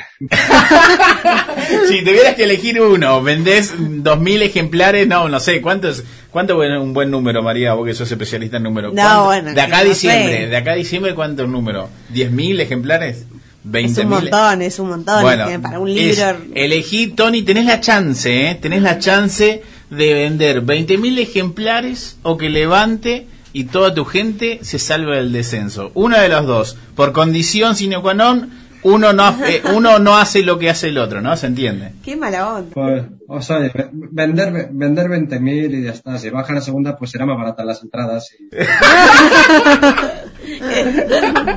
Enterró a todo el club. Qué maldito. No es tan fan, me parece. No, que no te escuche la, la hinchada Levante, Tony. Ah, sí, sí, mejor, mejor. No vaya a ser que al final si bajan me echan la culpa a mí. Tony, te queremos agradecer por tu tiempo, por esta simpatía, por haber quedado con tantas horas allí en España. eh, que descanses tranquilo y bueno, y aprovechar estos segundos también eh, para darle quizás un, un mensaje, no sé si directamente o simplemente dirigirte a esa persona que está dudando de que se encontró con esta entrevista, ¿no? Y es- como decíamos en la apertura, eh, quizás conoce un amigo, una amiga, o es el mismo y no se da cuenta o, simplemente no lo quiere admitir. Quizás una palabra de quien atraviesa esto, eh, hablamos de la anorexia, eh, lo- le pueda servir esta palabra que le puedas llegar a dejar. También no asuma el compromiso, si es como, no, no quiero decir nada, también está todo bien. No, pues un poco dar el mensaje que he intentado un poco dar durante la entrevista, que es hablar, que es al final es si tú tienes dudas, si piensas que te pasa algo, si piensas que tienes algún problema, pero te cuesta ponerle nombre, pues el simple hecho de a lo mejor contárselo a un amigo, de hablarlo con tus padres, con, pues no sé, con alguien de tu alrededor y ya, por supuesto, si puedes permitirte un psicólogo o una psicóloga apoyar la leche, pero al final es comunicarte, decir, oye, estoy mal, llevo una etapa que no sé qué me pasa, que no me encuentro bien y necesito ayuda. Pues al final pedir ayuda no es, no, no somos más débiles ni mucho menos y es el primer paso hacia, hacia estar mejor, hacia salir de- del bache creo que, que vale la pena. Tony Mejías, te mandamos un fuerte abrazo, hermano. Te esperamos por Buenos Aires con asado. Muchísimas gracias y ojalá pronto estemos por allá llevando la música y podamos vernos en persona. Muchas gracias por invitarme. Final de la entrevista con Tony Mejías. Él es periodista, músico, vocalista de Los Chicos del Maíz. Estaba hablando desde España por su libro, eh, La historia frente al espejo. Y me parece ¿no? que es una interesante charla. Eh, espero que lo puedan compartir a toda esa gente que, que me parece que es un buen mensaje, ¿no? Un fiel mensaje de que no solamente le sucede a las mujeres. Me parece que ese es un, un punto muy, muy, muy importante. Yo creo que dos cosas importantes. Una, eso de que no solamente le pasa a las mujeres, no solamente le pasa a los adolescentes. Y segundo, que está bueno hablar y que por ahí eso, como entre varones, también está bueno expresar los sentimientos y qué sé yo, porque entre las mujeres es como, sí es verdad que es más fácil que hablemos, pero igual más o menos. Ah, pero sí entre los varones por ahí tienen mucho ya desde, vamos, esa traba, como, bueno, no tengo que tener sentimientos, parece. Y, y, en- y una persona que se dedica y trabaja y vive del mundo del rock, como que también eso me la parece exposición, ¿no? También de decir, ¿cuánto me va a afectar a mi trabajo ser débil? Tal cual. Eh, así que bueno, en muchos niveles eh, me parece que fue súper productiva la charla. Volvemos a agradecerle a Tony, le decíamos lo mejor. Lo mejor, y sí. que vengan a tocar acá, ojalá. Obvio que sí. Tony Mejías, si lo escuchaste aquí por Radio Fase Cero, donde nada volverá, Volverá a ser. lo que era. ¿Cómo era? no lo saben todavía. no lo saben. Hace un año. Va por San Luis, abajo está Missouri, ciudad de Oklahoma es tan bonita que verás amarillo calú hasta México. Texas, Arizona, no olvides Pomona, grandes son las Roper, San Bernardino, eso lo querías ver en este viaje, más también podrás hacer andarás bien por la 66. Andarás bien por la 66. Andarás bien por la 66. Y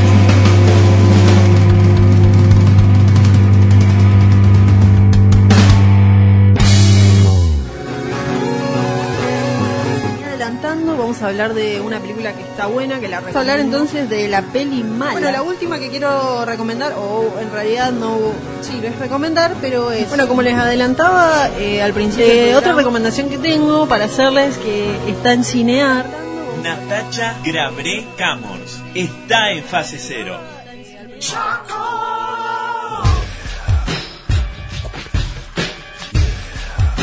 Qué dinámico es todo cuando se quiere ir a jugar al fútbol. Sí, ¿no?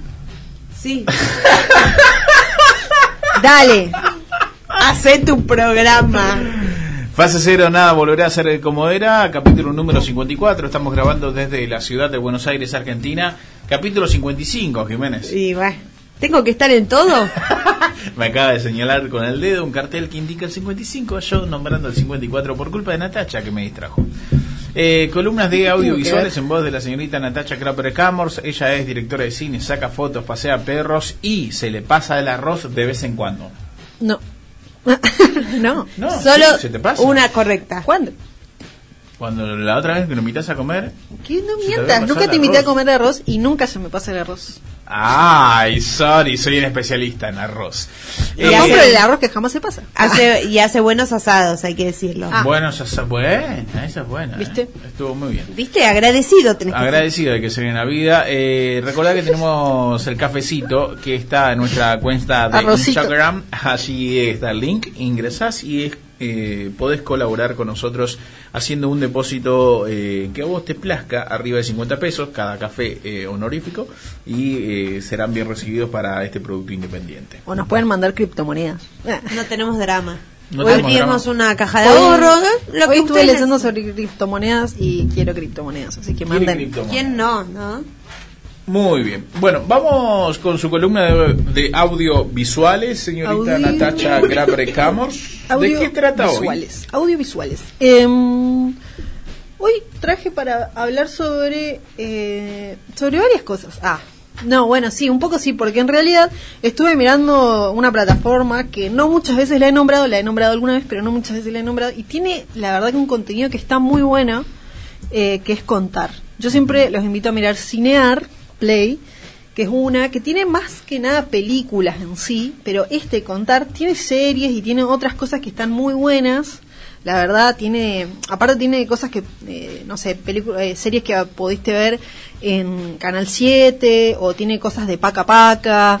Está, está muy bueno la verdad contar, que es cont.ar y mm, vi dos contenidos particulares que me pareció interesante contarles que para que los vean y que la verdad que no tienen mucho que ver conmigo en el sentido de que son de música, pero y yo no soy como muy musical, ah, pero pero esto me pareció que estaba re bueno. Lo primero es que es, eh, ¿cómo se llama? Terminal Norte, que es un documental, eh, un mediometraje documental de la, como te decía hoy, la salteña más famosa del mundo, que es Lucrecia Martel. Eh, que ya desde el vamos, digo, Lucrecia, este puede ser su primer documental. No sé, no, no sé si es su primer documental. Creo que sí, que es su primer documental, pero ya desde el vamos es todo rarísimo porque la duración es 36 minutos. O sea, es una especie de mediometraje que es algo raro ya de por sí. Eh, no es un formato muy conocido. Y bueno, aparte Lucrecia Martel haciendo esto es sorprendente realmente. Sorprendente, está, está muy bueno. Igual no es una temática que a mí me encante, por decirte, pero la verdad que me atrapó el documental, está bueno. Y eh, es un documental, eh, un unitario, o sea, es sole- solito ese, y lo hicieron con producción de Contar y de Rey Cine. Y se trata sobre lo siguiente. Cuando empieza la película, cuando empieza, eh, tiene ahí un pequeño párrafo que dice, durante el año que asoló la peste, Julieta Lazo, cantora del Río de la Plata, se refugió en el norte del país para ensayar un show que fue cancelado. Allí conoció músicas extraordinarias con quien cantó y conversó en largas tertulias nocturnas. Bueno, de esto se trata básicamente el documental. Para el que no conozca, a Julieta Lazo es una cantante eh, de tango, creo que ella canta en la Fernández Fierro, no sé cómo se llama, no. Eh, bueno, canta tango. No sé cómo se llama la banda, eh, pero bueno, es una banda reconocida de tango. ¿De Eso- tango? sí. Ay, no sé. Yo no, no, no la conozco, pero bueno. Un poco de tango. Sí, pero la piba, eh, la, la chica, la mujer, eh, ¿cómo se llama? Es cantante de tango y es una magia, básicamente. Eh, es la pareja de Lucrecia Martel y bueno, es esto es básicamente un retrato de ella y de diferentes eh, mujeres con las que se va encontrando durante todo esto, como se filmó en el año de la pandemia, en, en este año pasado, en eh, lugares en Salta pero no en lugares, o sea, es como que, no sé, de repente están en el monte salteño y, y se ponen a cantar y se ponen a tocar y hablan y charlan. Y es básicamente eso el documental. Es eh, Julieta Lazo cantando con otras personas, tocando, teniendo charlas, hablando. Y son muy interesantes las figuras que van apareciendo. Son todas mujeres que, mm, que cantan eh, la mayoría hace folclore, pero hay algunas otras. Está, participan, bueno, Julieta Lazo, eh, Marina Carrizo, que es coplera, Noelia Cincunas, eh, una pianista. ¿Qué parte de Salta, Nata? Es en Salta Capital, es en Salta Capital, pero bueno, la verdad que no sé porque no es que muestran la ciudad, sino como que están como en el monte, digamos. Ah, Está bueno. Estar en Cafayate, en el anfiteatro, en esos lugares. No, no hay un anfiteatro, es como el monte. O sea, de repente como el monte, un sillón en el monte y ellas tipo cantando. Que o- como yo vengo de Salta, me quiero hacer la, Claro, la, la, la que la entendida. La La entendida. En la calle tanto al 800. No, hay que encima también está bueno porque eh, aparecen como ¿cómo se llama? Aparece una trapera que can- que canta un rato ahí trap, después hay una mm, ¿cómo se llama? Una mm, cantante que también es como trans eh, que hace coplas. Entonces como que hay ahí una diversidad de voces y de, de, de géneros y de cosas está muy interesante, está muy bueno. Y es eso, básicamente es un retrato de ellas estando en ese lugar, en ese momento y bueno, haciendo canciones re lindas. Ah. Así Bien. que es eso, como 37 minutos mirás eso porque lo puedes mirar y ver tipo la cámara de Lucrecia que es siempre hermosa de ver, pero también puedes solamente escucharlo y está buenísimo. Eh, y esto, bueno, lo, lo- se estrenó hace a principio de mes en Contar. Hicieron igual un evento en el CCK y qué sé yo, pero bueno, lo pueden ver ahí en Contar, que bueno, es gratis, obviamente. Y después, aparte de este, también quería recomendar otra cosa musical que vi, que estaba mirando este documental ah, y vi y dije, wow, qué bueno que está. Que eh, una, ¿cómo se llama? Es, eh, no sé cómo llamarlo se llama La Trampa y es un espectáculo musical escénico que promete un viaje psicodélico comandado por Alejandro Terán, donde varios eh, ascendentes artistas sub 30 mostrarán sus singularidades.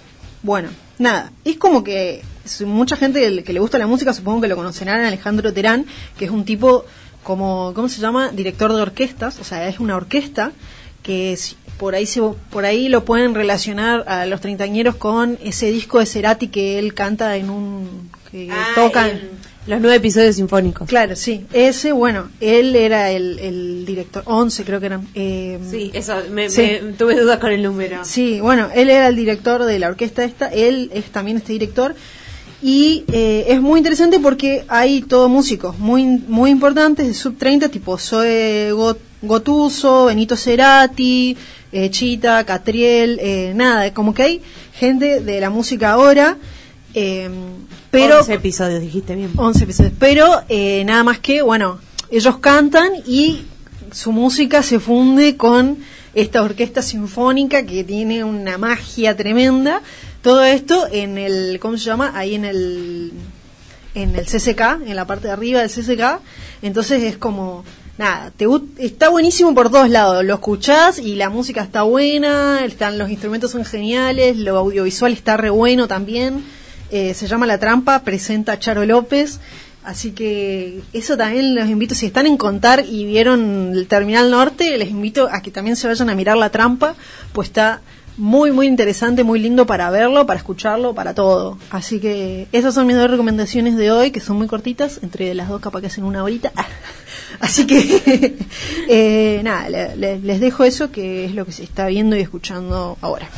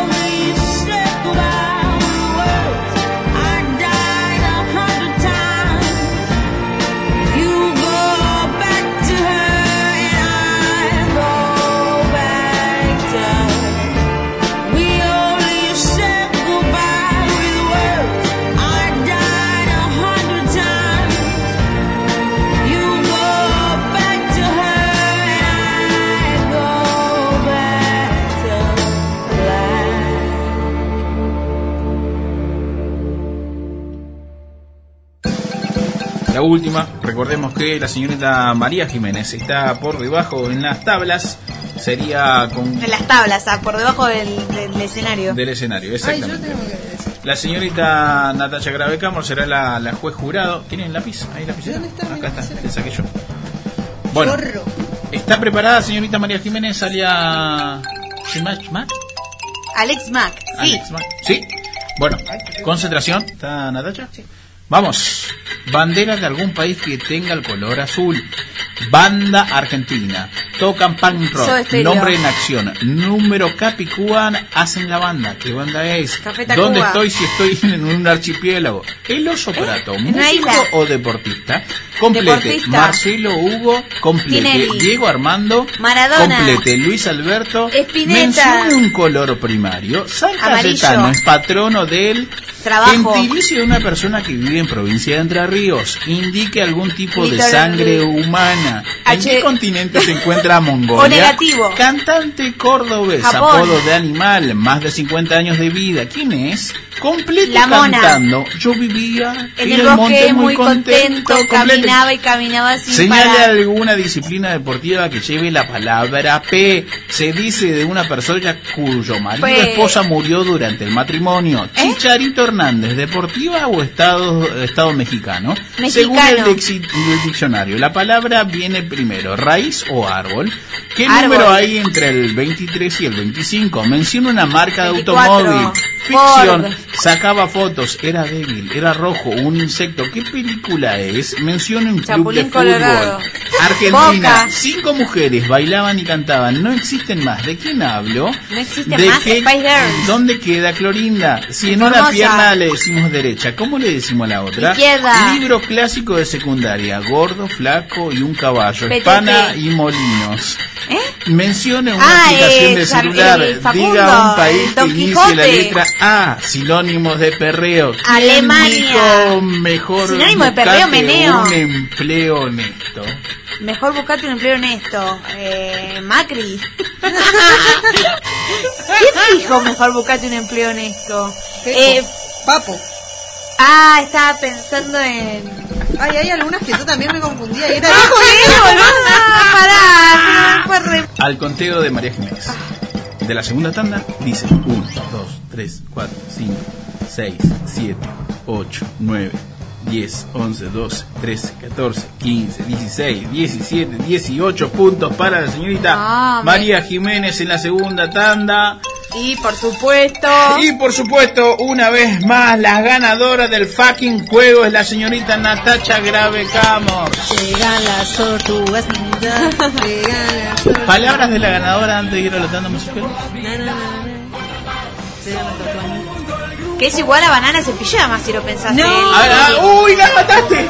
Y porque recién llega. Ya, vos cantás las tortugas ninjas. Dale. Llegan las Bananas en pijama. ¡Es lo mismo. ¡Te toda tu infancia! Yo voy a decir una cosa. Poné las dos músicas y vas a ver que no es lo mismo. Música. Otra vez le pide a alguien. Ah, perdón, yo sigo hablando, perdón. ¿Dónde está el operador imaginario? Otra vez le pide a un operador imaginario que cumpla sus deseos. Música, dijo el conductor. Put your loving hand out, baby. Cause I'm begging.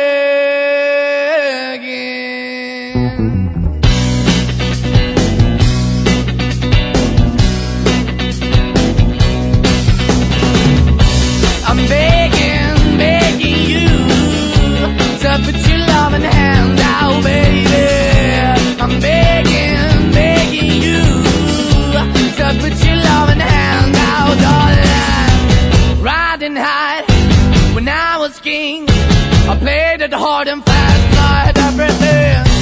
I walked away, you want me then, but easy come and easy go, and it wouldn't. So anytime I bleed, you let me go. Yeah, anytime I feel, you got me. No, anytime I see, you let me know. But the plan and see, just let me go. I'm on my knees when I'm begging, cause I don't wanna lose you. Hey, yeah, ra-da-da-da, cause I'm begging, begging you. Uh, put your love in the hand Baby, I'm you. Out. I need you to understand. Try so hard to be your man, the kind of man. Final del programa número 55 de Fase Cero Radio. Muchas gracias por acompañarnos a las radios amigas y también por haber escuchado este radio podcast desde hasta aquí, hasta el final del programa. María Jiménez, muchas gracias por venir. Eh, sushi o asado para el fin de semana. ¿Qué le espera? Un montón de plata tenía. Sí, mal. Pensé que con decir- queso. Porque Pensé que iba a decir que prefiere, no que le espera. Que me espera. No, no, bueno, es una pregunta como, ¿me espera a- arroz con leche? Arroz con queso. O arroz con queso. Tengo un picnic de amigas que espero tenga algún tipo de dos panes y algo en el medio. Ese es como lo que pretendo. Eh, eso es lo único que sé así de... es lo que estoy Es- visualizando. Eso es lo que estoy visualizando. Ese es mi norte. Eh, ¿Qué Nata- en el medio no lo sé? Natalia Grave de Camors, eh, helado o chocolate, ¿qué llega primero? No, no me gustan tanto las cosas dulces, Pero pero, no te me la gusta más helado. No, nunca, nunca. No, no me gustan tanto las cosas dulces. ¿Qué quieres, que te- ¿Por qué quieres que te mienta? ¿Pero qué va a llegar primero? Solo hay dos opciones. ¿A dónde va a la llegar? muerte me va a decir ahora. ¿A dónde va a llegar? Nada, Natacha, despedite. Bueno, yo helado. Saludá a tu mamá. que- Bueno, gente. No, mi mamá no me escucha ni en pedo. Pero te paga las tarjetas, Natacha, dale. Ojalá. Saluda a alguien. Bueno, eh. Chau, un abrazo para Pini, ah, mi perro. Señores, le agradezco por la presencia, muchas gracias a las radios amigas y también para gente que se prendió a Spotify y también a YouTube. Muchas gracias, besito grande, chao, chao. Chao. I'm begging, begging you to put your loving hand out, baby. I'm begging, begging you